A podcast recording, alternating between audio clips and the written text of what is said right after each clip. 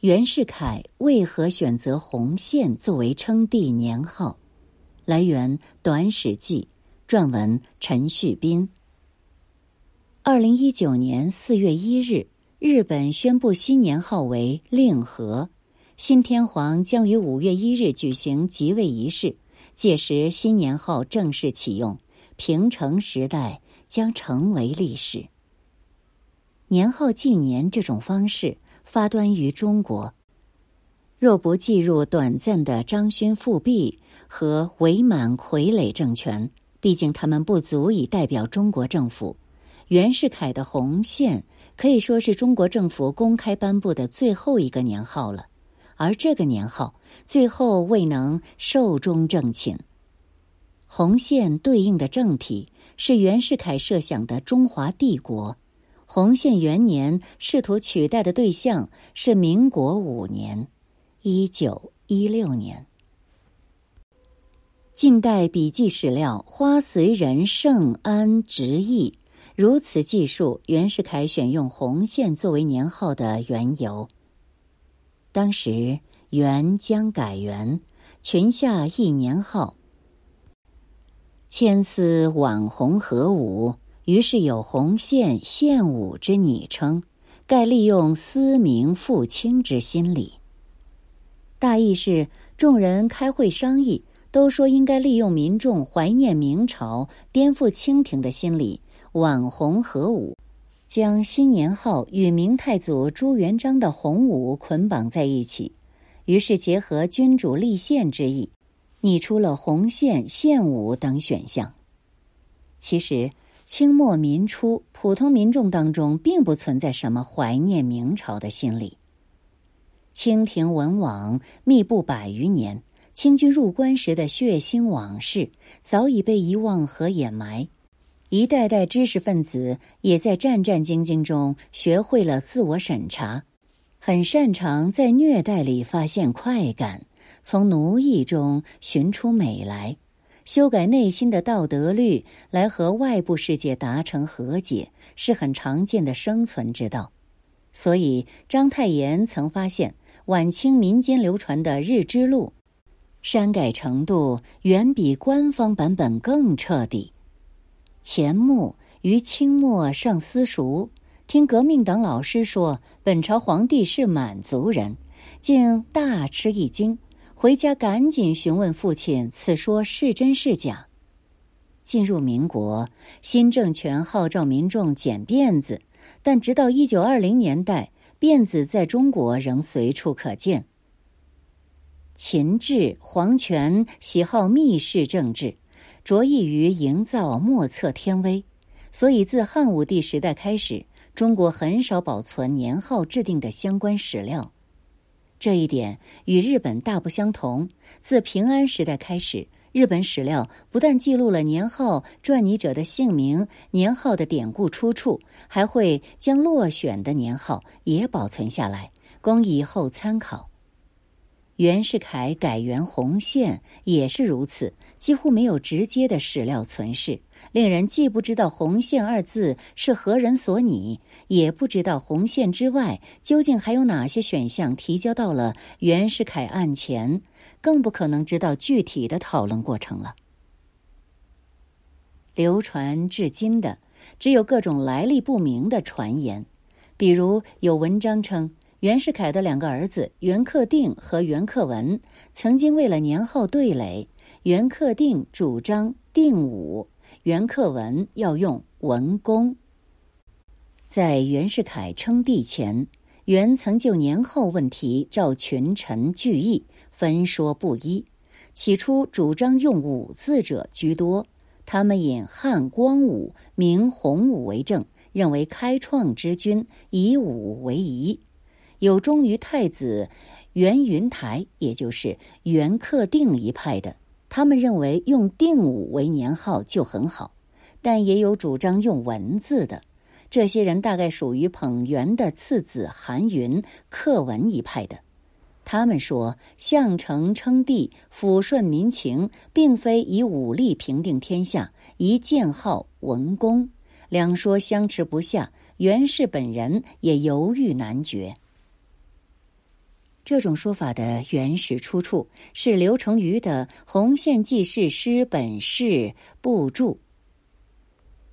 刘成瑜部注的资料来源是市井传言。据他自己说，袁世凯称帝前后，他闲住在北京城南，内外骚然，朝野新语，日不暇给，遂所闻所见随笔记录。后又得当代名人良友供给材料，于是写成《红线记事诗本事部注》。袁克定与袁克文为了年号对峙，颇似市井文人刻意编排的情节。不过，红线取自洪武加立宪，却是当日反袁知识界的普遍看法。民国八年，章太炎给刘成瑜的《红线记事诗》作序，就断言“红线之红”等于洪武加洪秀全加黎元洪。夫力不足者，必盈于机详小数。所任用者，即蒙蔽为奸，神怪之说始兴。以明太祖建号洪武，满清独太平军为劲敌，其主洪氏也。武昌倡议者黎元洪欲用其名以压塞之，是以建元洪宪云。大意是，只有那些没有能力、没有底气的人，才会救助于方术这种小道，任用一群奸人，搞出种种神怪之说。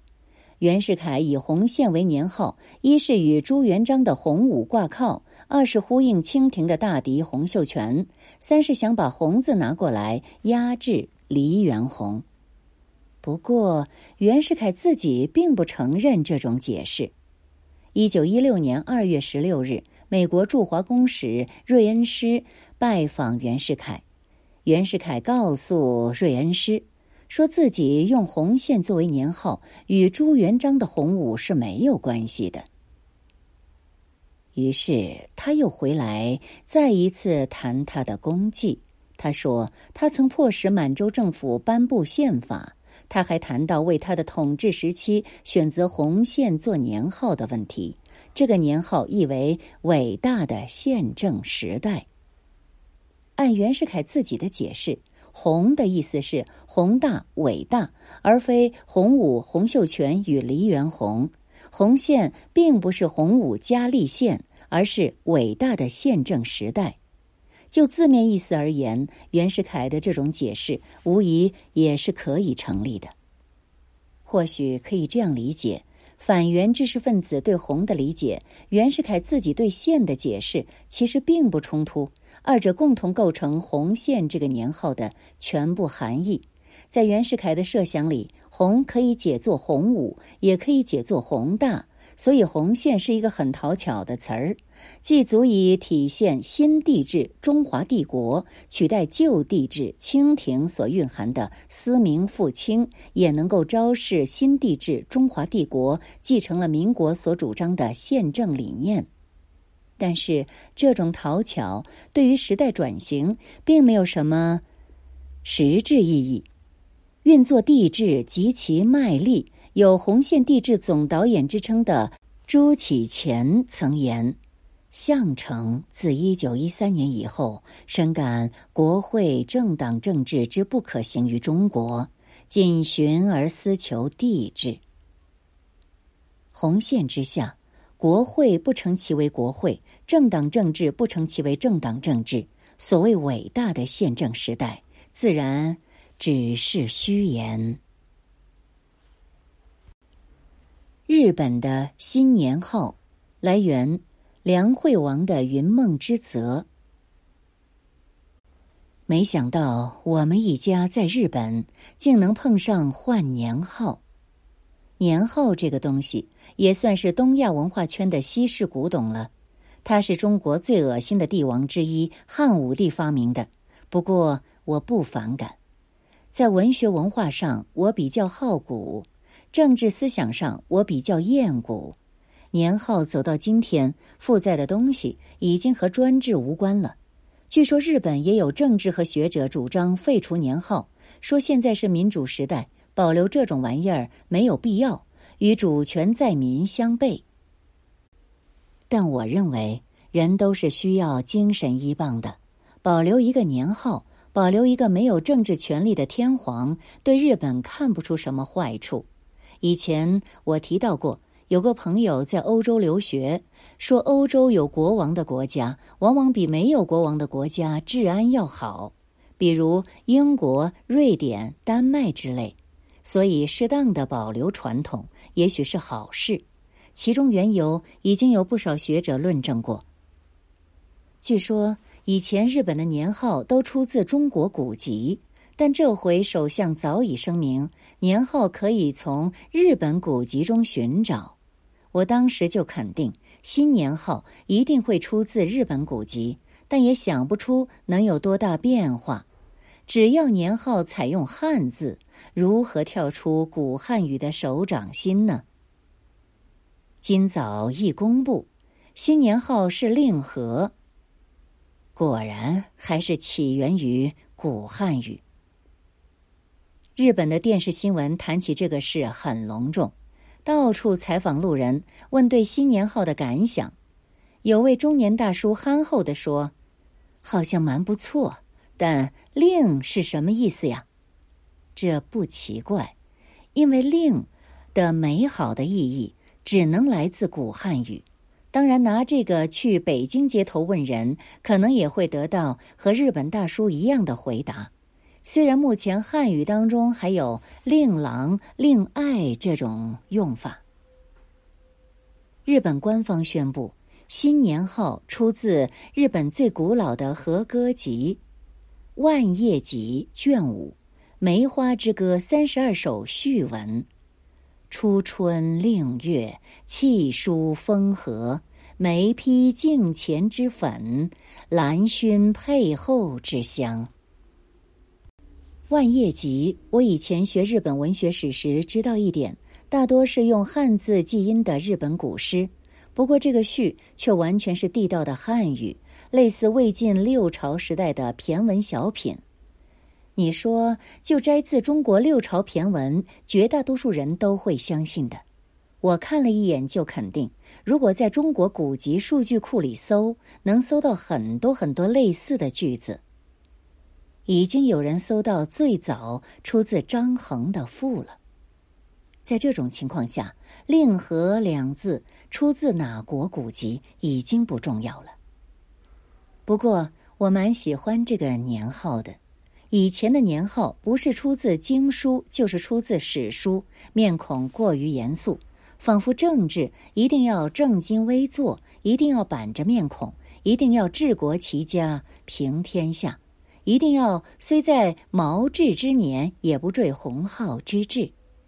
嗯，这里有两个点，但其实政治没有那么高大上。政治的目标其实就是让大家能够好好的郊外看花、赋诗饮酒，快快乐乐，既令且和。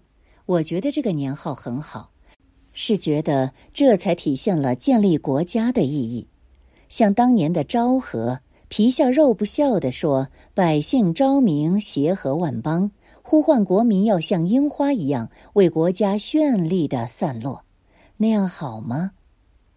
我觉得中国也可以恢复年号，每一个年号代表一个小目标，用个相应典雅的好字眼，比什么五年计划、十年计划可要好听。